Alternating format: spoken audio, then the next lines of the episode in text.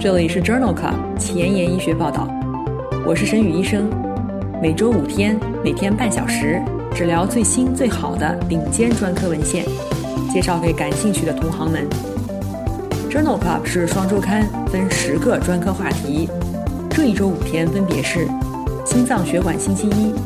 呼吸重症星期二、消化肝胆星期三、神内脑外星期四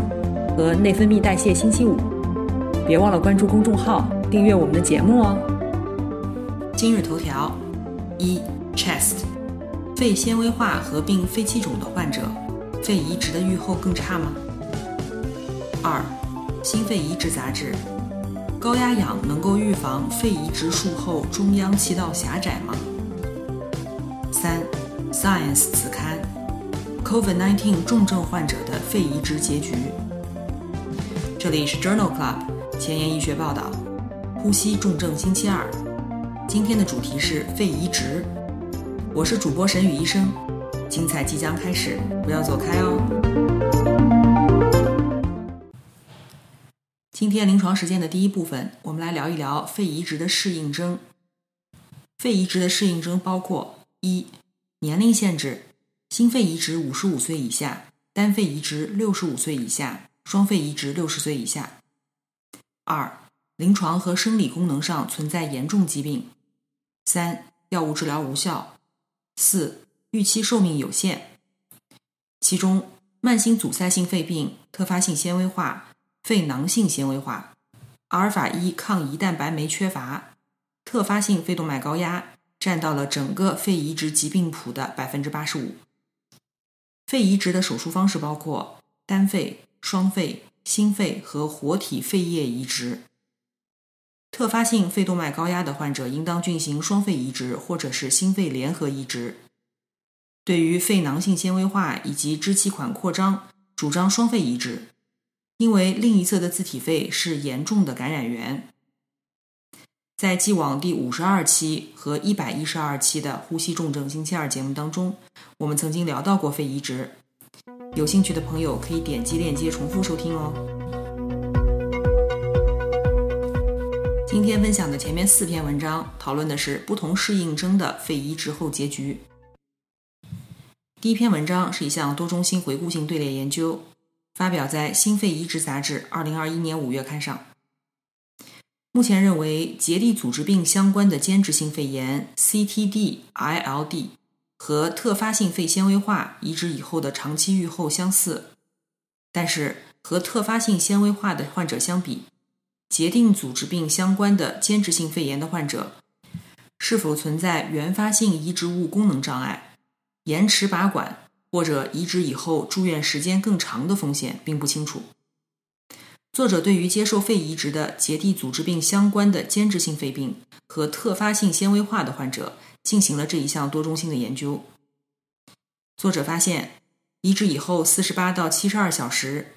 三级移植物功能障碍的发生率，两组之间分别为百分之三十二和百分之二十八，没有统计学差异。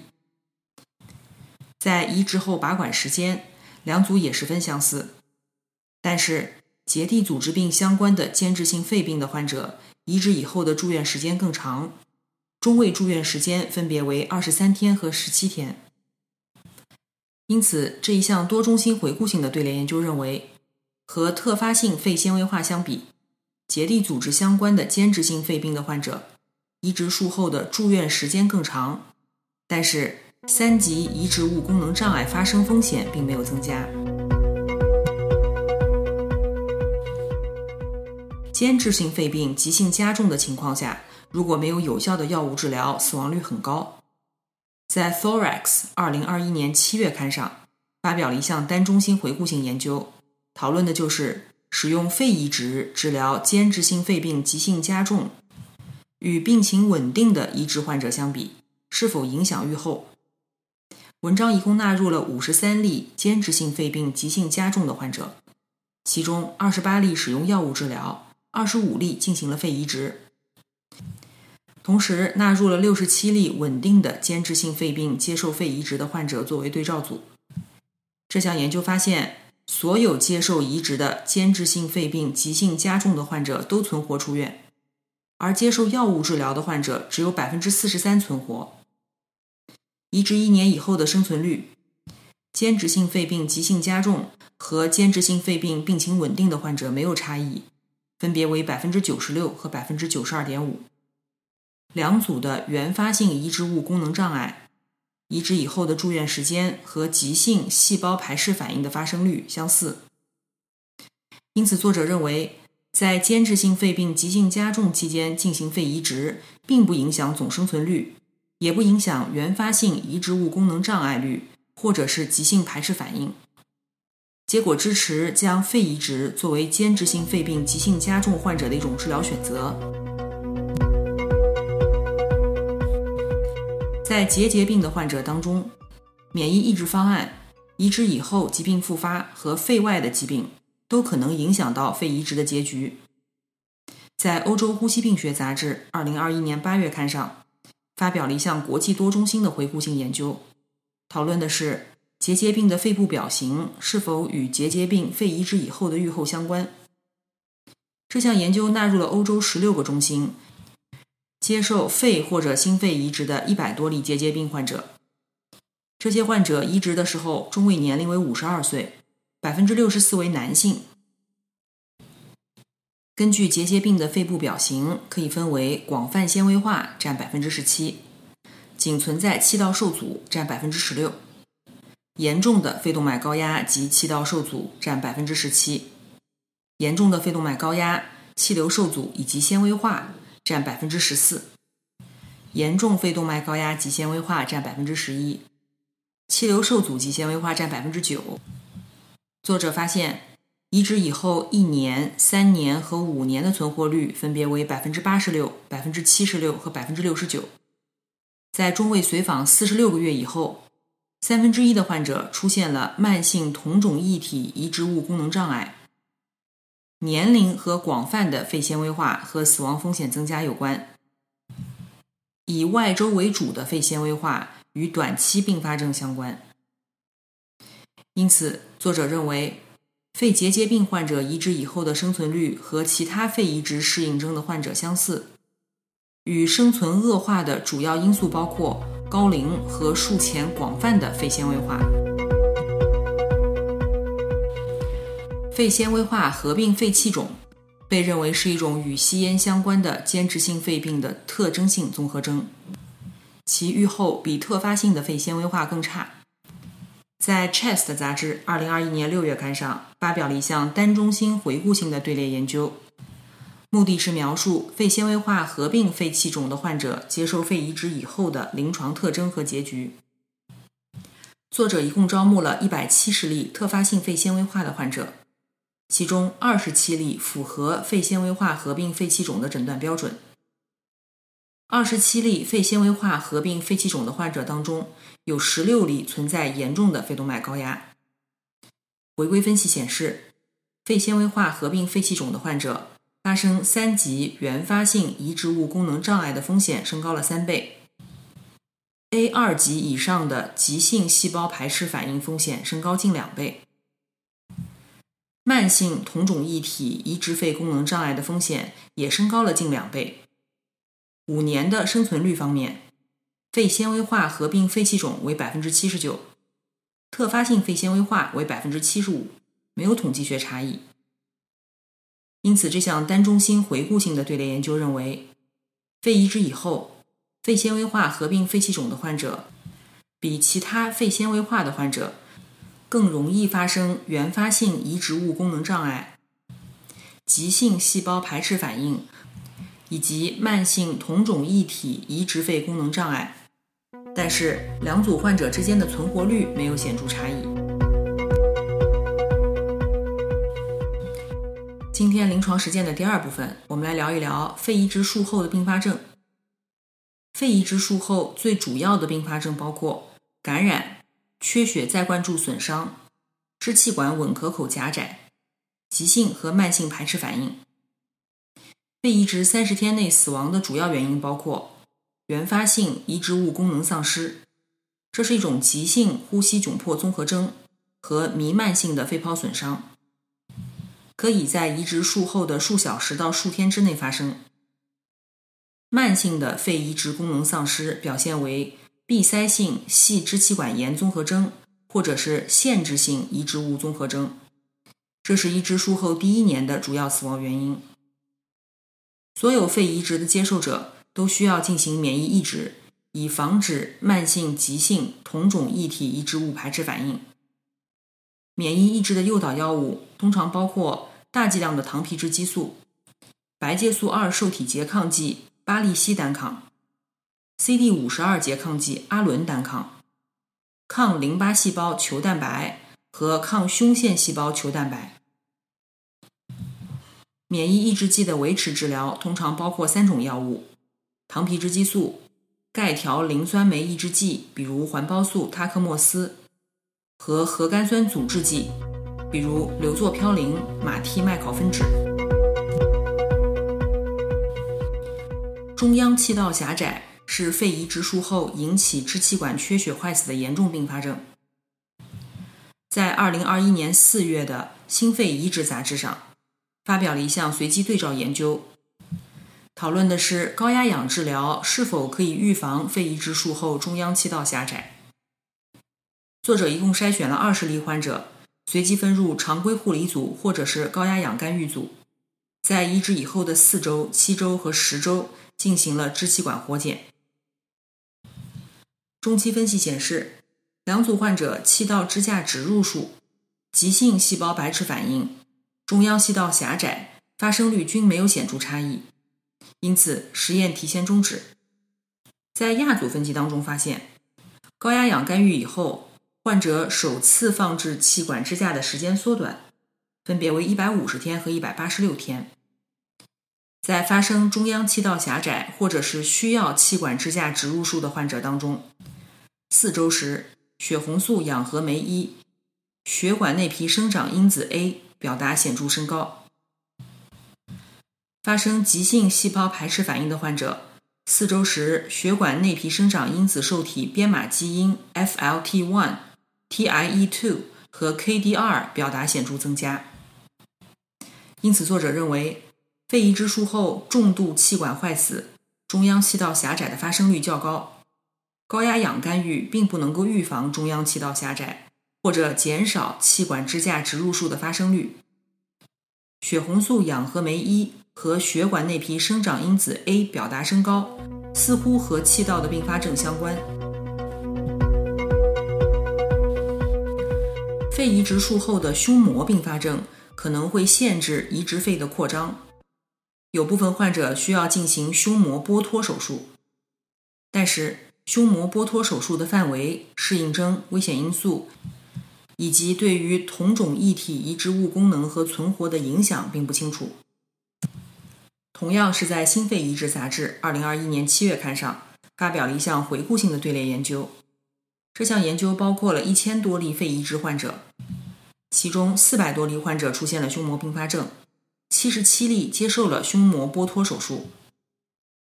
在移植以后的一个月、一年和三年。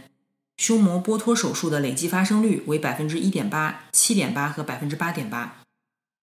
胸膜剥脱手术的适应症包括复杂积液占百分之六十五，胸膜纤维化占百分之二十，脓胸占百分之十三，血胸占百分之十一。百分之六十二的患者接受了胸腔镜手术，百分之九十实现了肺完全复张，但是。有三分之一的患者出现了术后并发症，其中两例因为肺功能恶化需要体外支持。需要再次干预的十例患者当中，包括了胸膜穿刺手术两例，胸腔插管术一例，二次手术七例。住院三十天的死亡率为百分之五点二。第一秒用力呼气量在胸膜剥脱手术的第一年内。从百分之五十增加到了百分之六十，随后在五年以内缓慢下降到百分之五十五。胸膜剥脱手术以后一年、三年、五年的存活率分别为百分之八十七、百分之六十八和百分之四十八。因此，这项回顾性的队列研究认为，尽管再次手术的风险很高，肺移植以后胸膜剥脱手术可以挽救胸膜腔和移植物的功能。下面分享的两篇文章讨论的都是肺移植术后的排斥反应。活体供者肺叶移植需要来自两位活体供者的肺组织，将一位供者的右下肺叶取下，并且移植到患者的右胸，将另一位供者的左下肺叶移植到患者的左胸。在二零二一年七月的《心肺移植杂志》上发表了一项回顾性的队列研究。讨论的是活体供者的大叶肺移植以后，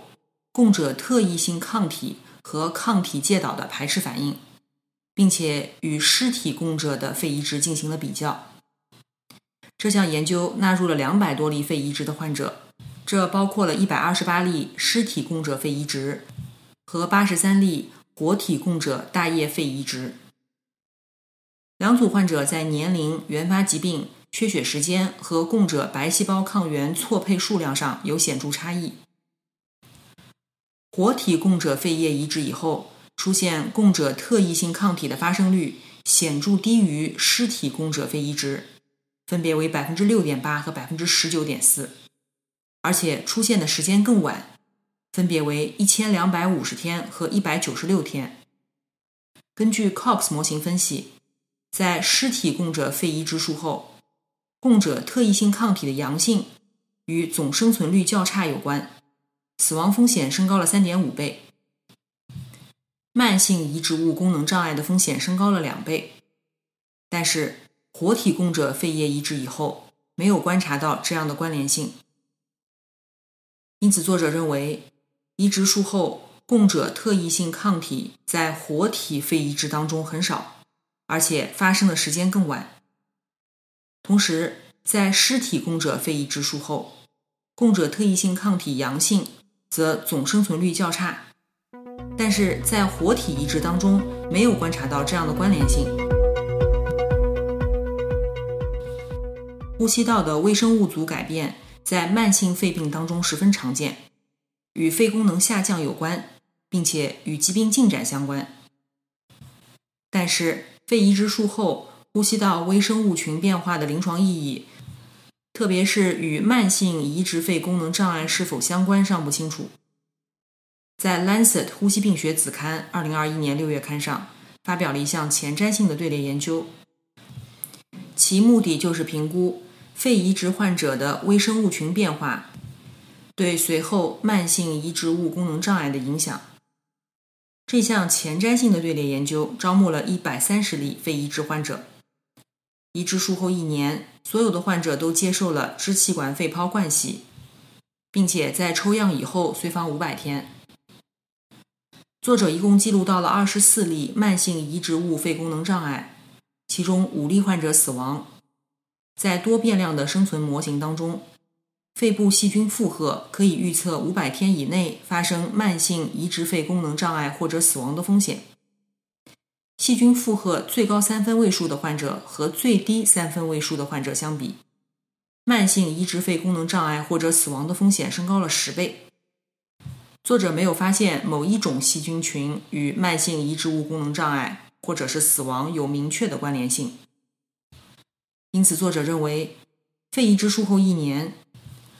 无症状患者的肺细菌负担增加是慢性排斥反应和死亡的预测因素。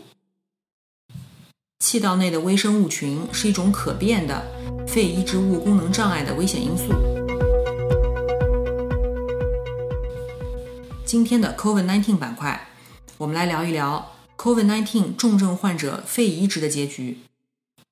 今天分享的这两篇文章分别发表在 Science 子刊以及 Lancet 子刊上。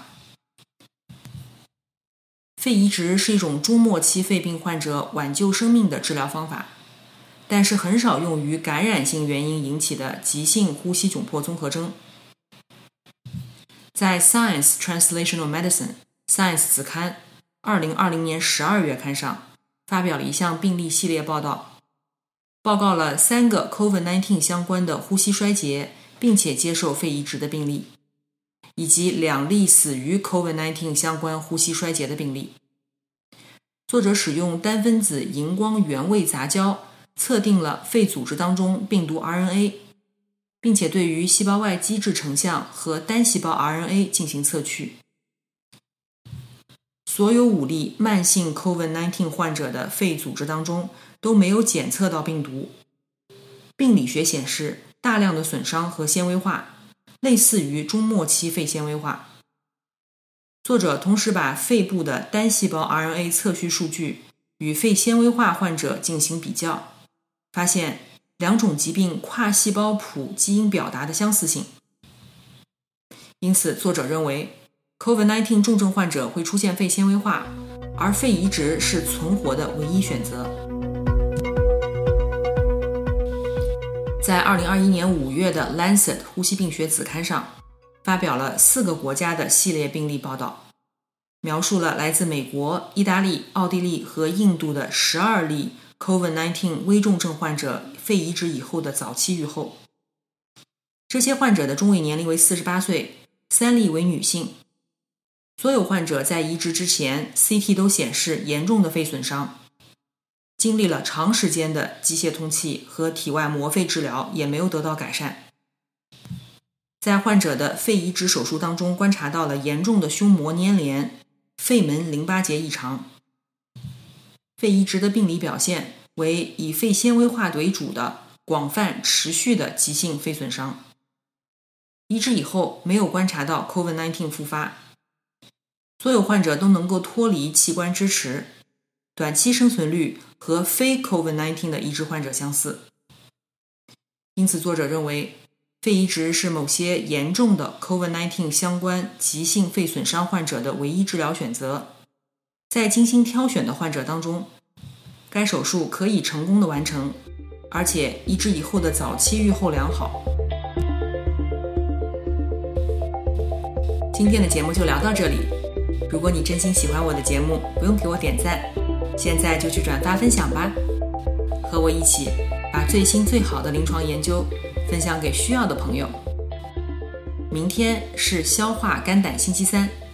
精彩继续，不见不散哦。